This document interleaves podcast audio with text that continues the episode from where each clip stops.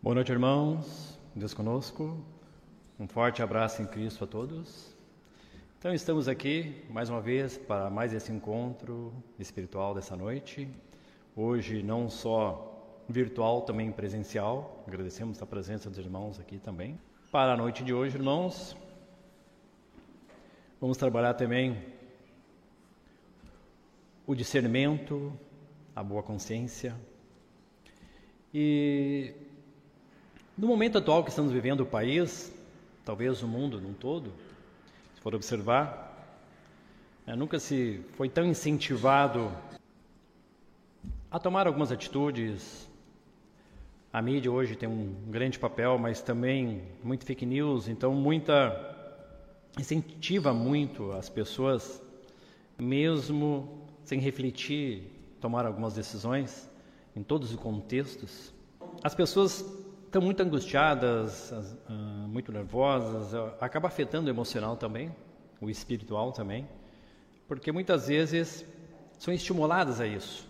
Muita reclamação, muita ingratidão a gente está vendo também, às vezes não olha os lados positivos, olhando o lado negativo, acaba dando poder muitas vezes ao homem, esquecendo que tem Deus coordenando todas as coisas, né? Dentro desse contexto, nós vamos trabalhar esse encontro hoje. Então, a importância de usarmos o discernimento hoje em tudo que se ouve, em tudo que se vê, né, nos contextos mais variados que nós vivenciamos no dia a dia. Então, discernimento é a capacidade de avaliar ou julgar, é a aptidão para avaliar algo, sensatez, é a clareza, é o bom senso, capacidade para perceber a diferença entre o certo e o errado, é sinônimo de critério, de escolha, reflexão.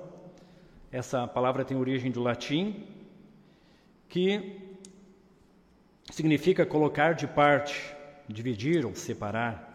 Discernir é conhecer ou ver distintamente, avaliar, fazer distinção entre duas ou mais coisas. Essa capacidade né, de refletir. Então, temos muitas orientações bíblicas que já nos orientam sobre isso, a forma de fazer, onde a gente tem que buscar dessa fonte para ter essa, é, essas orientações, esse discernimento, a forma de separar isso corretamente. Mas, na verdade, é, é a primeira qualidade que deve ser desenvolvida né, no caminho da obediência que estamos. Ela é necessário até o último passo alcançarmos a, a iluminação. Ainda que na, teo na teoria parece fácil efetuar alguma escolha entre o certo e o errado, na prática não é tão fácil assim. Sabe, sabemos disso, né? Por que, que não é tão fácil? Porque a mente do homem, na natureza humana, está condicionada a toda uma vida, talvez muitas, milhares de vidas, né? voltadas para a gratificação dos sentidos, a busca dos prazeres, poder, posição social, tudo que o mundo aqui vende como sendo o principal, esse mundo materialmente falando. Como a escolha efetuada pela mente, os conteúdos mentais, principalmente as imagens, esse condicionamento do inconsciente, então passam a colorir a mente como se fosse então, lentes através dos quais o mundo é percebido pela pessoa. Portanto, o discernimento tem que se tornar um processo consciente, comandado pela razão, para que as escolhas sejam, não sejam automáticas, né? não sejam então comandadas pela memória do passado, comandadas pela mídia, comandado pelas sugestões das pessoas, que hoje se influencia muitas pessoas. Na verdade, a gente é muito mais influenciado. Né? Então, o discernimento também ele evolui. Isso que é um processo interessante. Ninguém pode discernir sobre aquilo que desconhece. Então, a ferramenta associada ao discernimento seria então o conhecimento, que é a base para se ter o discernimento precisa conhecer algo para discernir o que é bom e o que não é bom. O interessante é assim, ó, entre o real e o ilusório, ainda que inicialmente difícil de escolha de certo e errado pelas tendências, não é senão a primeira etapa que nós temos que passar na nossa vida. Aquele exercício que, entre uma coisa certa e errada, que é visível, que é conhecível, né, sabemos que já não é fácil para muitos, mas é o primeiro passo. Então, logo acho, quando a gente começa a despertar para o lado espiritual, esses dois polos ficam cada vez mais claros, mas aí vem o grande trabalho. A nova meta do discernimento passa a ser então as prioridades. A nova meta do discernimento passa a ser então o que é mais importante na vida, o que é o principal nas vidas das pessoas, o que é mais útil na vida das pessoas. A gente pode pegar o exemplo de Marta e Maria, tão falado aqui, né? Onde Marta estava servindo, né, na sua casa, um jantar, uma visita do nosso Senhor Jesus Cristo, preocupada com muitos afazeres, cobrou, né? Maria pediu para Jesus, então, cobrasse a Maria que fosse lhe ajudar. E onde nosso Senhor Jesus Cristo disse para ela: Marta, tu te inquietas e te agitas por muitas coisas, no entanto, pouca coisa é necessária, até mesmo uma só. E Maria, com efeito, escolheu a melhor parte, isso não lhe será tirada. Essa questão abordada por nosso Senhor Jesus Cristo já nos dá uma noção do que é principal, às vezes, no momento. Vamos pegar esse contexto, assim, bem, bem comum. Se todos eles, nosso Senhor Jesus Cristo veio com a missão né, de ensinar, de levar luz, conhecimento. Então, a oportunidade que ele estava dando para as pessoas ali naquela casa era de levar essa lucidez, esse conhecimento, e eles crescerem, mas ela estava preocupada em servir, que não era também um, uma coisa ruim, mas tinha um principal. Por isso que o discernimento é importante, tinha um principal. Então, se fosse todo mundo junto aprender os ensinamentos, depois todo mundo fosse fazer talvez a sua refeição, todos aproveitariam as mesmas coisas. E muito mais completo seria o processo. Por isso que o discernimento ele nos leva, ele tem que evoluir também para a gente saber o que é principal nas nossas vidas. Então, que convém e o que não convém. Tem outra citação que nosso Senhor Jesus Cristo sempre disse para os seus discípulos: Pobres estarão sempre entre vós, mas eu nem sempre estarei. Os irmãos lembram dessa citação? É que é, alimentar os pobres é uma boa obra, mas e útil, mas as almas é muito mais importante e mais útil, né, irmãos. Mas nesse contexto aqui que é interessante a gente dar uma recapitulada, quando nosso Senhor Jesus Cristo estava em Betânia, na casa de Simão, onde ele tinha curado de lepra. Lá em, aqui nós vamos ler aqui no Evangelho de Marcos, capítulo 14, versículo 13. Que é interessante, ó. Veio uma mulher trazendo, lá em no Evangelho de João já fala que é Maria. Estava ali Lázaro, Maria e Marta, novamente nesse contexto. Ó. Marta estava servindo e Maria veio trazer novamente o, o, o, sendo o principal. Também trazendo um vaso com preciosíssimo perfume de nardo puro, né? e derramou o bálsamo sobre a cabeça de Jesus. Lá em João fala nos pés e secou com os cabelos, mas Mateus e Marcos falam sobre a cabeça. Então indignaram-se alguns entre si, dizendo, seus discípulos, e Judas Iscariote também, para que esse desperdício de bálsamo? porque este perfume poderia ser vendido por mais de 300 denários e dar aos pobres. Então, 300 denários, um dinário era, correspondia a um dia de trabalho. Você imagina, era quase um ano de trabalho o valor, então, desse perfume aqui, para ver a, a importância que era, que Maria também estava dando para o momento. Mas Jesus disse, deixa, porque a molestais? Ela praticou boa ação para comigo. Para comigo que os pobres sempre os tendes convosco, e quando quiserdes, podeis fazer-lhes bem a qualquer momento, mas a mim nem sempre me tendes. Ela fez o que pôde, antecipou-se a ungir-me para a sepultura. Aqui que é interessante também. Ó. Em verdade vos digo, onde for pregado todo o mundo, o evangelho será também contado o que ela fez para a memória. Então, primeiro os discípulos estavam preocupados com valor né, naquele bálsamo. Mas eles queriam, então, vender se dar aos pobres uma coisa que não era nem deles. Eles queriam sobear com o bico dos outros, como se diz, né? Eles queriam fazer uma boa ação que nem era deles. E ela abriu mão de uma coisa caríssima e uma função que ele disse assim, ó, pôde antecipou-se a unção para a sepultura, que naquela época era comum do povo, que quando se colocava alguém na sepultura, se embalsamava o corpo, então se passava realmente o perfume. E ela já estava prevendo o que ia acontecer, tanto que na sequência do tema já coloca o traidor indicado, como Judas sendo traído Jesus, na sequência desse tema aqui. Então, logo em seguida aconteceu isso. E Marta já talvez tinha essa, essa premonição ou essa visão, e já fez isso, tanto que ele disse que essa atitude seria gravada por muito tempo. E porque os pobres sempre os tendes convosco, quando quiserdes poder fazer-lhes o bem. Né? Pobre sempre tem, mas eu nem se estarei convosco. Aí, olhando novamente, o que, que é mais útil, né? Muitas vezes, olhando, se não tivesse o discernimento, parece que simples fato de ajudar os pobres aqui num sentido seria o principal, mas Jesus Cristo provou o que era o principal. Então, vários contextos na nossa vida é assim. Então, o discernimento é a grande válvula de segurança da sociedade hoje no processo da busca da verdade, irmãos. Pois impede o domínio de uma mente sobre a outra, evitando assim né, a maldade, evitando assim que todo mundo vá para o mesmo lado, faça as mesmas coisas, como a gente diz, sem pensar, sem discernir. Né? Então, o nosso crescimento não está determinado pelo que vemos e ouvimos, porém está de determinado pelo discernimento daquilo que vemos e ouvimos. Então, mais importante do que muitas vezes o que se fala é a forma que se ouve, que se interpreta, né? Isso. Por isso que sem o discernimento correto, próprias escrituras fica difícil de ser interpretado. E dentro né, de discernimento, achei uma, uma, um, um versículo grandioso que tem, que está nas escrituras, onde 1 Tessalonicenses 5,21 ele diz: discernir tudo e ficar com o que é bom. Achei magnífico esse.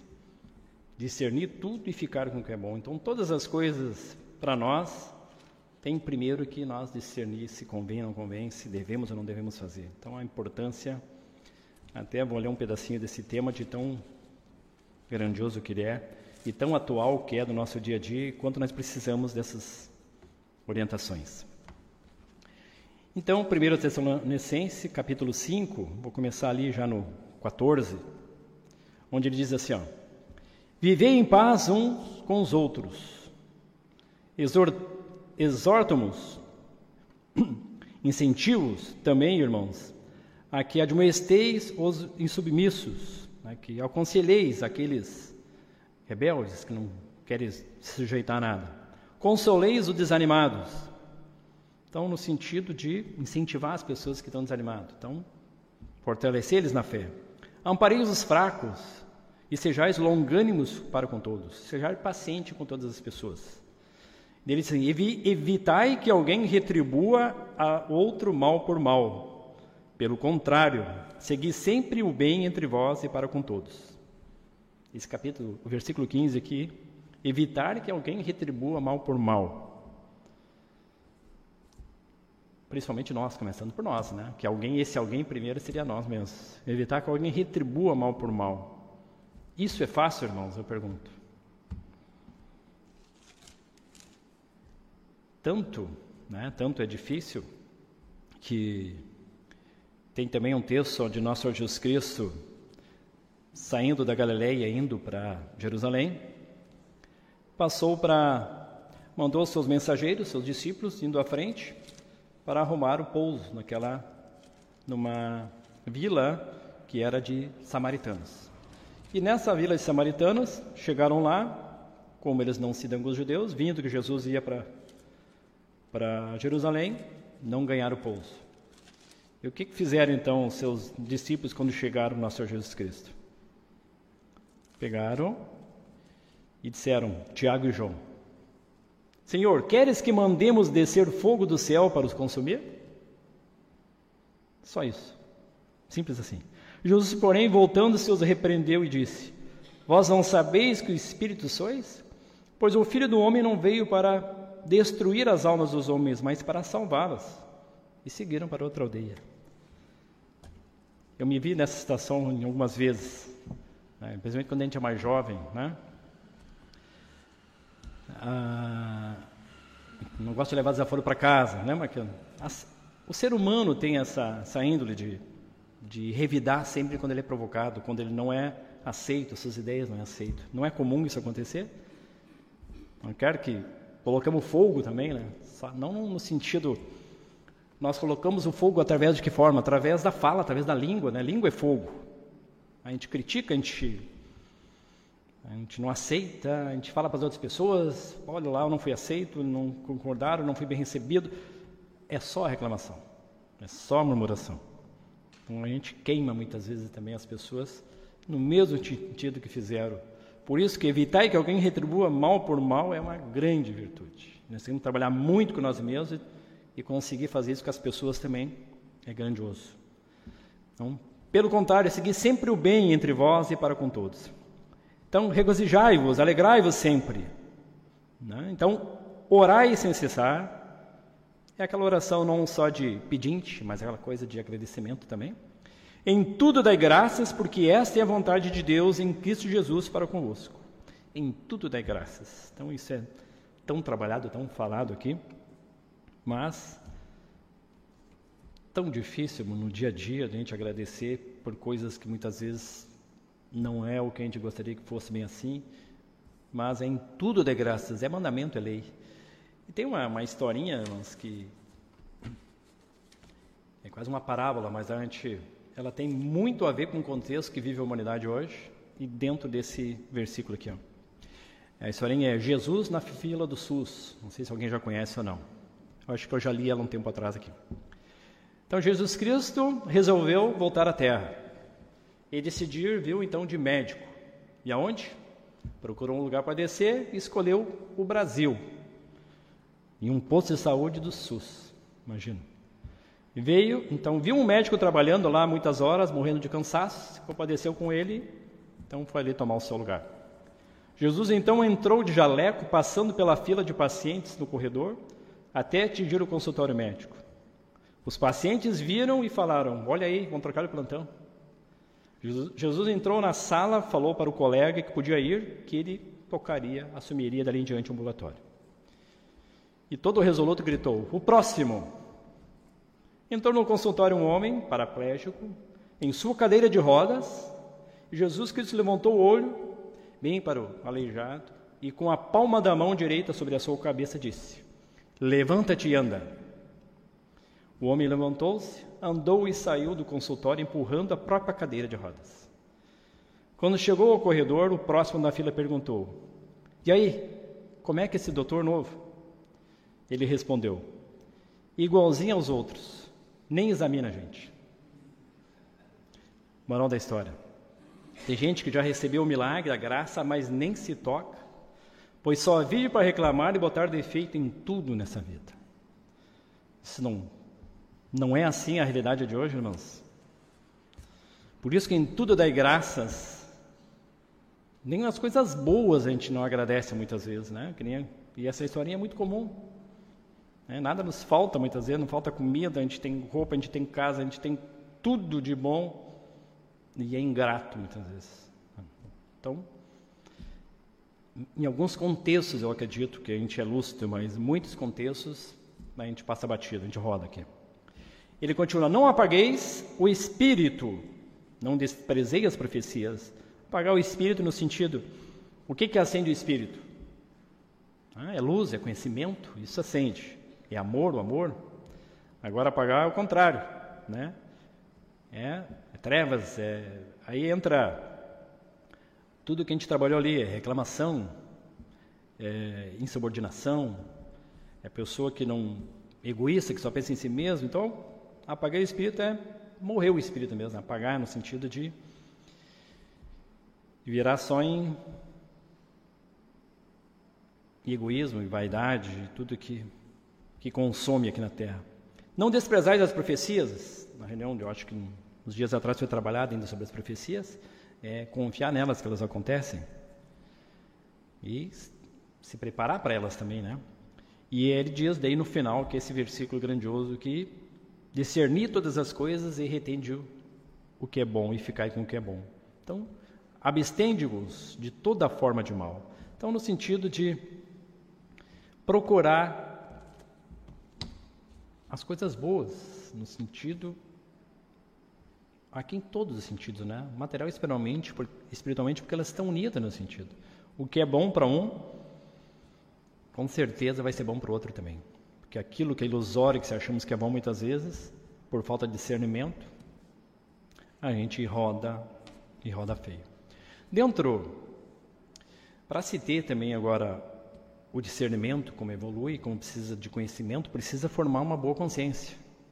Então, Paulo já aconselhava Timóteo a ter um coração puro, uma boa consciência, a fé sincera. Ele, lá em 1 Timóteo 1,19, ele diz: Mantendo a fé e a boa consciência, porquanto alguns, tendo rejeitado a boa consciência, vieram a naufragar na fé. Por isso, também me esforço por ter sempre consciência pura diante de Deus e dos homens, lá em Atos também 24, 16. E assim tem várias citações bíblicas aqui, trabalhando essa boa consciência, esse padrão, né? É, então, consciência também é sinônimo de conhecimento, de discernimento, de percepção. É, trabalhando a, de maneira bem simplista, assim, entender é, aquela voz interior do homem é aquela que julga os seus atos estão corretos ou não, de acordo com seus próprios padrões, retidão de caráter. Por isso que usar a voz da consciência, como foi dito aqui das escrituras, trabalhar pela boa consciência. Porque culturalmente todos nascemos, né, todos temos a consciência do que é certo e que é errado nos seus padrões. Cada um tem seu padrão. Mas o padrão que está trabalhando aqui, que está trabalhando as escrituras, é o padrão divino, é o padrão moral. Né? Se a gente for dentro de vários contextos padrão, se a gente for dar uma olhada do que se acredita ou não. Se convidar um, um vegetariano, vamos dizer um vegano, vamos ser mais radical, um vegano, e uma pessoa que gosta de comer carne para comer uma feijoada, qual que vai ficar com a consciência pesada? Feijoada vai carne dentro. Né? Vai ser um vegano, porque a consciência dele, né, se comer carne, vai pesar. É do outro não. Então, assim, vários contextos. Que a, a nossa consciência não nos diz o que é certo e sim o que achamos que é certo. Então, por isso que a gente tem que trabalhar para adquirir essa, ampliar essa consciência. Quanto mais se desenvolve o homem intelectual e moralmente, quanto mais ele se educa no conhecimento, na vivência das leis divinas, mais essa consciência se amplia, mais ela se eleva, mais se percebe quem se é, como é, como se é, o que se pode ser, Quanto mais claramente se ouve essa voz da consciência daí, mais percebe também os outros. Então se torna-se aí uma pessoa, uma melhor pessoa, mas se torna uma pessoa que ela começa a transcender os, começa a mudar a visão, né? Melhores condições de viver melhor, já começa a pensar, começa a, consciência começa a cobrar que tem que fazer alguma coisa por alguém, que ajudar os outros, colaborar com a eficiência, a melhoria da comunidade onde vive, ela já começa a trabalhar por uma coisa maior, que já não é de si mesmo, já vai abrindo mão do egoísmo.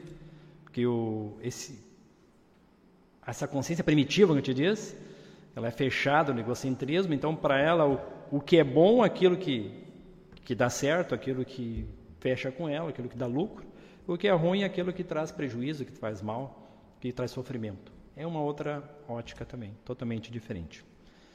Mas para sairmos desse sono milenar, como foi a música do início aqui, e passarmos a viver no estado então de despertar na consciência, cabe a cada um então esse esforço de buscar então esse conhecimento e lutar contra seus instintos, né, esses instintos humanos ainda que nascem com, com isso. E focar no presente e trabalhar para uma causa maior, né, uma causa daí a gente não vai ter aquilo que se diz consciência pesada, né? quando a consciência começa a cobrar. E é interessante, uh, nesse sentido da consciência pesada, o... por que que para alguns a consciência cobra mais que outros, né? se for olhar? A gente vai ver até pela evolução espiritual, né? Um espírito razoavelmente evoluído, ele sofre por coisas que o menos evoluído nem sequer percebe, não tem nem consciência do que é, né? do que existe. Com a evolução, o espírito não sofre só pelo mal que ele faz, pelo bem que ele deixa de fazer também. Então, à medida que a gente vai ampliando, a gente vê, a gente vê obrigações que a gente tem que fazer com o nosso próximo. Então, a gente já não não é só deixar de fazer as coisas erradas, por isso que amplia. É começar a fazer as coisas corretas também. Lá em Efésios 4:28 diz: que aquele que furtava não furte mais, antes trabalhe para que tenha com que acudir ao necessitado. Olha o que ele está dizendo. Aquele que roubava, então, parou de roubar. Pô, evoluiu. Mas é a lei, não furte mais. Mas que trabalhe para que tenha que ajudar ao necessitado. Já não, não viu que tem uma obrigação muito maior já em cima? E esta é a, a visão do discernimento correto das leis divinas. Já não é mais deixar de fazer coisa errada, que já é importante, claro, mas fazer as coisas mais importantes, mais úteis, mais importantes. Então nós não, não, somos afetados pelas coisas, mas sim pela visão que temos delas, né? Um, um problema a gente vai observar para uma pessoa é uma catástrofe para outra é uma oportunidade? Muitas vezes até de negócio, né? que nem aquela história que todo mundo conhece, aquela pessoa que foi visitar um país onde não usava sapato, né? e ligou para a empresa, ó, pode parar de fabricar sapato aí que aqui ninguém usa. E o outro vendedor lá, não, toca todo vapor que aqui ninguém tem sapato, todo mundo tem para quem vender para bastante, toda cidade vai comprar. Então, mais ou menos é assim que funciona a visão que temos dessas coisas. E como diz, caso a, luz da visão que esteja em ti, esteja em trevas, que trevas serão. Então vai ver tudo negativo. Se nós temos essa consciência então ainda limitada, essa consciência humana egoísta, que não ampliou ainda, a gente vai ver tudo ruim, só vai ver defeito, só vai criticar, só vai murmurar. Então a gente a maneira que percebemos, captamos as coisas do evento da vida revela e sinaliza como é que está a nossa consciência, como é que a gente está também. Nós somos, então, o reflexo de nossa consciência, como o professor Júlio Gatti diz. Né? Ele também diz, professor Júlio Gatti, ele diz aqui na sua obra, no capítulo 7, Benefícios Individuais e Coletivos, ele diz, dentro da lei de Cristo, ele diz: O que não puderam fazer a religião nem a ciência oficial, poderá realizar a ciência divina dentro da lei de obediência. Reformar o indivíduo pelo desenvolvimento do discernimento Devemos reconhecer que Deus, dentro da lei perfeita, que ensinou na pessoa de Jesus, o Cristo, o único que pode transformar a nossa consciência e, consequentemente, transformar-nos externamente como homens, pois materialmente em nossos atos somos reflexos fiéis de nossas consciências, como a gente vinha falando.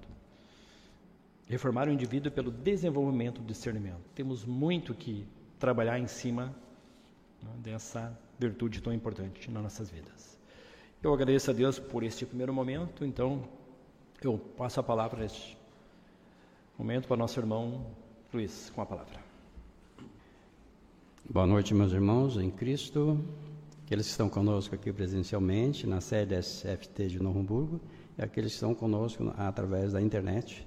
O tema que foi sugerido para conversarmos com os irmãos na noite de hoje foi o valor do discernimento, conforme o título da nossa palestra ali Interessante que esse assunto ele está presente em, em, em todas as situações do cotidiano. Discernir, vamos tentar entender a partir do, da definição da própria palavra. Discernimento, então, é sinônimo de critério, escolha, reflexão. Tem a ver com a nossa capacidade de avaliar e de julgar. Mais do que encarar uma situação, implica em ter a sabedoria, a sabedoria de decidir o que é bom ou não e de tomar decisões assertivas, podendo ser classificado como um juízo que é usado para fazer distinção entre várias coisas. A faculdade de conhecer, compreender, raciocinar, pensar e interpretar. A definição seria esta. No entanto, a aplicação do discernimento requer que a gente tenha já um, um certo nível mínimo de conhecimento. Aquele que tem discernimento é capaz de compreender as situações com sabedoria e fazer as escolhas corretas. Através desta habilidade, entende suas ideias, pensamentos e ações, resultantes do seu equilíbrio emocional, tendo a disciplina necessária para desenvolver essa competência que é fundamental para a sua evolução espiritual.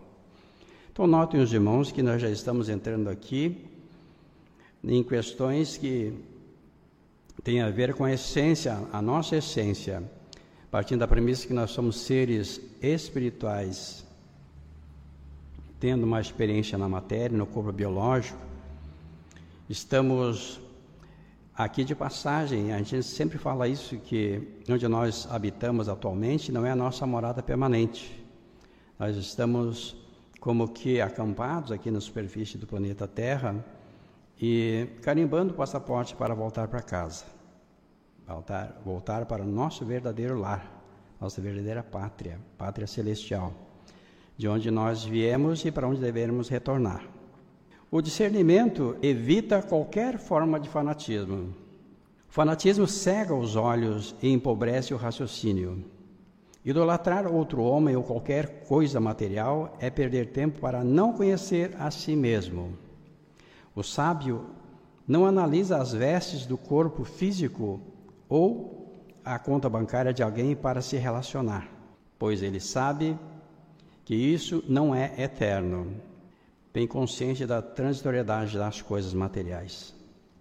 Ele se pauta pela conduta, pelos comportamentos e atitudes o homem de bem é aquele que já se tornou sábio, adquiriu sabedoria. É o que percebe e obedece às leis naturais ou às leis divinas.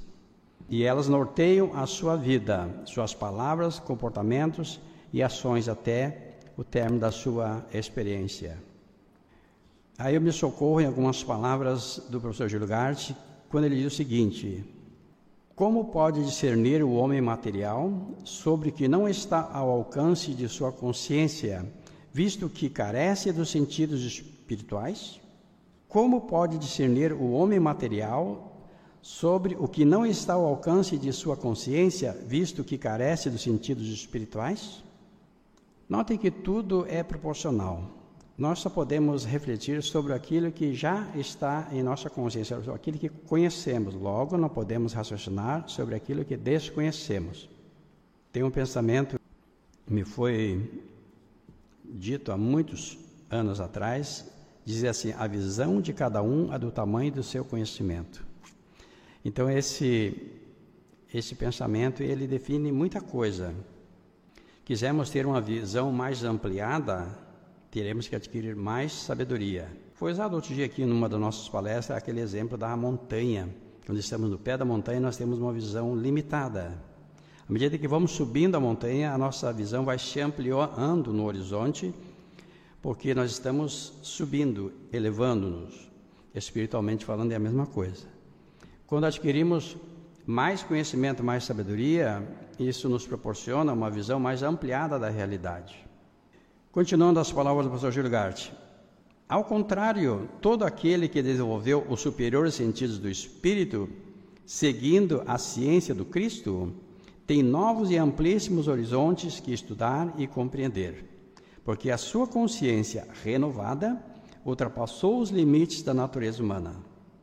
Notem que, assim como nós temos sentidos materiais que nos colocam em contato com o mundo das formas ilusórias, com o mundo material, quando nós deixamos de ter esses sentidos e começam a falhar por algum motivo, nós perdemos o contato com o mundo material, o mundo físico. É importante nós entendermos que, assim como temos sentidos materiais que nos colocam em contato com o mundo material, assim também temos sentidos espirituais que nos colocam, nos colocam em contato com o mundo espiritual, com a espiritualidade. Deus é espírito, diz lá em João 4, 24. Importa que os seus adoradores adorem em espírito e em verdade. Ora, nós somos, em essência, espírito e fomos feitos à imagem e semelhança de Deus. Sendo Deus espírito, nós somos seres espirituais. Daí porque é bom que a gente vá entendendo que o fato de estarmos aqui é uma experiência necessária, mas teremos que continuar evoluindo, buscar outros patamares na espiritualidade ascender espiritualmente através da mente crística, da consciência do Cristo, que desperta em todo aquele que principia o caminho da obediência a Deus, que observa os mandamentos e estatutos deixados nos evangelhos por nosso Senhor Jesus Cristo. O homem material, continua o pastor Lugarte, só pode raciocinar com a sua consciência material. O espiritual, tendo uma consciência superior, julga todas as coisas, julga no sentido de discernir, todas as coisas e não pode ser julgado por aquele que lhe é inferior. Então, aquele que tem muito conhecimento, ele entende muita coisa, e aquele que tem pouco conhecimento entende pouca coisa. E é tão interessante que aquele que parece que menos sabe é o que mais gosta de dar sua opinião. É muito interessante. Tem um exemplo do. Vou usar um exemplo que é da mais ou menos a minha área, que é a música. Aqueles. Vamos pegar o exemplo do violão, como eu sou professor de violão, essa experiência eu tenho. Aquele que menos tem desenvoltura no instrumento é aquele que é o primeiro a pegar o instrumento a querer fazer, mostrar que sabe.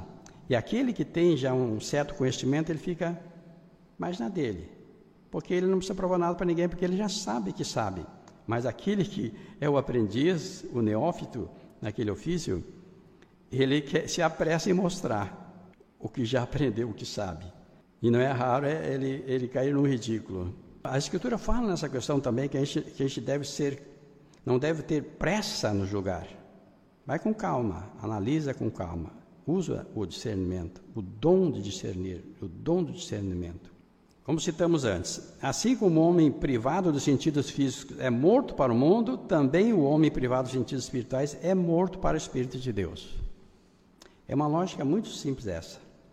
Todos os homens têm sua razão, e essa está em proporção direta aos conhecimentos possuídos por cada um. Porque ninguém pode raciocinar sobre aquilo que desconhece, porque não chegou à sua consciência. Do que se depreende, que se conclui, que essa razão, da qual é relativa aos conhecimentos acumulados na consciência, e aí uma frase que o irmão Júlio citou aqui, mais importante do que aquilo que as pessoas falam é o que nós entendemos de fato. Então, é muito interessante.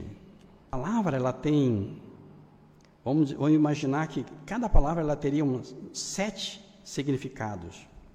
Então, a mesma palavra ela é, ela é entendida por diferentes, diferentes pessoas de diferentes formas, porque elas estão situadas em, em, em gradações espirituais, que a mesma mensagem chega, a pessoa entendeu de uma maneira. Que maneira seria essa? Aquela que ela está situada espiritualmente, intelectualmente. Então ela vai entender na justa medida do conhecimento disponível. O outro, se tem um pouco mais ou um pouco menos, é também na proporção que cada um tenha. Então, é, então, por isso que faz muito sentido o que foi dito aqui. Mais importante do que aquilo que as pessoas falam é o que as pessoas entendem de fato.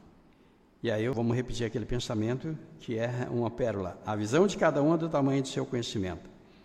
O discernimento espiritual é super importante para o nosso progresso espiritual. Todos podemos alcançar essa capacidade de separar o trigo do joio. Tem o meu pai material, o irmão Miguel, ele dizia uma, com frequência: tem que joeirar, joeirar, joeirar. O que seria joeirar, né? Tem uma, uma peneirinha feita de cipó, de vime, que eles usavam nas antiguidade para separar, joeirar o, o, o joio do trigo. Então, o joio tinha que ser, não tem valor o joio, o trigo sim, alimento. É muito importante ter essa capacidade de separar, de jurar, de discernir as coisas. Todos podemos alcançar essa capacidade de separar o trigo do joio, e para tanto, teremos que abrir mão de nossas vaidades e orgulhos, além de nos desvencilhar dos apegos e egos e partir em busca dos princípios mais elevados. É, reconhecer muitas vezes que não se está com a razão, que existe uma razão superior, que pode, podemos fazer uma melhor escolha, requerem muitas vezes que, que se tenha um certo. Teremos que abrir mão de, de certos orgulhos ou vaidades pessoais. E aí, aquela questão: sejamos demorados ao julgar, considerando que estamos todos em processo de evolução, expansão da consciência e ágil ao reconhecer nossas limitações, buscando de forma perseverante os conhecimentos necessários para uma vida plena de harmonia e paz. Notem, devemos ter calma, ser demorados em, em, em emitir um conceito, um julgamento, uma opinião. Vamos analisar com calma todo o panorama para então, se tivermos que emitir uma opinião, seja embasada no saber, no conhecimento, e não é, na imaginação, algo do gênero. Através do autoconhecimento, o apóstolo Paulo fala em domínio próprio, e autocontrole, nos disciplinamos para desenvolver novos hábitos em nossas vidas. E esse conhecimento nos habilita a compreender os desígnios divinos usando a sabedoria de modo positivo, auxiliando ao próximo e aprimorando o próprio desenvolvimento evolutivo que nos assegura a paz interior. Então, passa necessariamente pela observação destes mandamentos, e o principal é o amor. Nosso Senhor Cristo, ele deixou-nos um mandamento que ele sintetiza toda a sua obra, que a, vocês devem amar-se uns aos outros como eu vos amei, dando-nos o exemplo de sujeição e de obediência a Deus de quanto ele os amava de fato, que ele se resumiu, se sujeitou à forma humana e submeteu toda aquela ignorância no o que ele encontrou, no ambiente que ele encontrou. E para transformar toda aquela negritude de trevas, de, de ignorância, e, e trazer ali um pouco de luz para aquelas almas, custou-lhe a sua crucificação. Sabemos que tudo isso fazia parte de um grande projeto divino, no entanto, ele se ofereceu para essa, essa obra divina. Podemos concluir que ter discernimento é confiar nos ensinamentos de Deus, meditar sobre eles e colocá-los em prática. A gente sempre fala que a doutrina da obediência a Deus é uma ciência divina, não é mais uma religião estabelecida na terra no entanto, como ciência, e nós devemos ser pesquisadores, cientistas, buscadores da verdade, deste conhecimento. E ele precisa necessariamente ser aplicado ali no dia a dia de cada um, porque do contrário, é só uma teoria, mais uma teoria. Tem um pensamento que ilustra bem essa questão da teoria. Conhecimento não praticado se equivale a um banquete que se comeu só em sonho. Não aconteceu de fato. Então é preciso aplicar sim, no dia a dia, ali, que é a hora de ver quanto nós sabemos ou não sabemos, quanto nós estamos dispostos a nos sujeitar à vontade de Deus, a caminhar nesse estreito caminho de luz, nos submeter a essas ordenanças divinas e que nos capacita a, essa, a nos unificarmos com o Espírito Santo de Deus, através da prática diária, perseverante da obediência a Deus. Eu concluo então a minha participação com um versículo bastante conhecido que está em São João 8,32. Conhecereis a verdade, e a verdade vos libertará. É só a verdade que liberta. A ignorância não salva ninguém, diz o professor Gasto nos seus textos. Retirando o véu, diz a divina sentença. Palavras do professor Júlio Gasto, ele diz o seguinte: Conhecereis Deus e Deus vos libertará. Verdade e Deus são sinônimos, foi dito a Pilatos lá, né? Na verdade não foi dito, né? Ele questionou que coisa é Deus. E o, o, o, o santo dos santos, divino mestre, ficou em silêncio, não respondeu para Pilatos. Por quê? Pilatos não estava preparado para receber a divina resposta. Então nós sabemos que verdade e Deus são sinônimos. Então quando se diz conhecereis a verdade, a verdade vos libertará, nós estamos dizendo conhecereis Deus, e Deus vos libertará. Ok? Tem todo um contexto bíblico para essa questão aqui do discernimento, mas vamos deixar para os irmãos pesquisarem em casa, lerem a respeito desse assunto, entenderem a importância de usar esse dom de discernir, entender o valor do discernimento em tudo que, que fomos fazer ou dizer, que em primeiro lugar coloquemos a vontade de Deus é, embasada nessa, nessas verdades espirituais trazidas por nosso Senhor Jesus Cristo, que serviram de base para que todos nós pudéssemos, ao ingressar e praticar esses conteúdos todos, pudéssemos ir nos unificando através das unificações parciais do Espírito Santo de Deus, podendo e voltando para casa à medida dessa prática perseverante. Então, encerro por aqui, agradecendo a Deus a participação na, no encontro dessa noite, a presença dos irmãos aqui conosco e, e através da internet, e retorno a palavra pela Santa Vontade de Deus o irmão Júlio, com a palavra. Vamos então reforçando esta frase que deu inspiração para o tema da noite que trabalha sobre discernimento. Discernir tudo e ficar com o que é bom, retende o que é bom. Então, cada dificuldade, cada momento que estivermos tomar alguma atitude, decisão no nosso dia a dia, vamos lembrar dessa desse versículo. Discernir e vamos retirar o que é bom dessa lição, dessa dessa experiência, desse aprendizado. Isso vai nos ajudar bastante. Muitas vezes de como foi trabalhado o tema de não revidar, de, de não dar o troco da mesma maneira que as pessoas fazem. Então, vamos usar o discernimento também para as situações. Então, agradecemos a Deus, então, por mais esse encontro, tudo o que foi inspirado aos irmãos.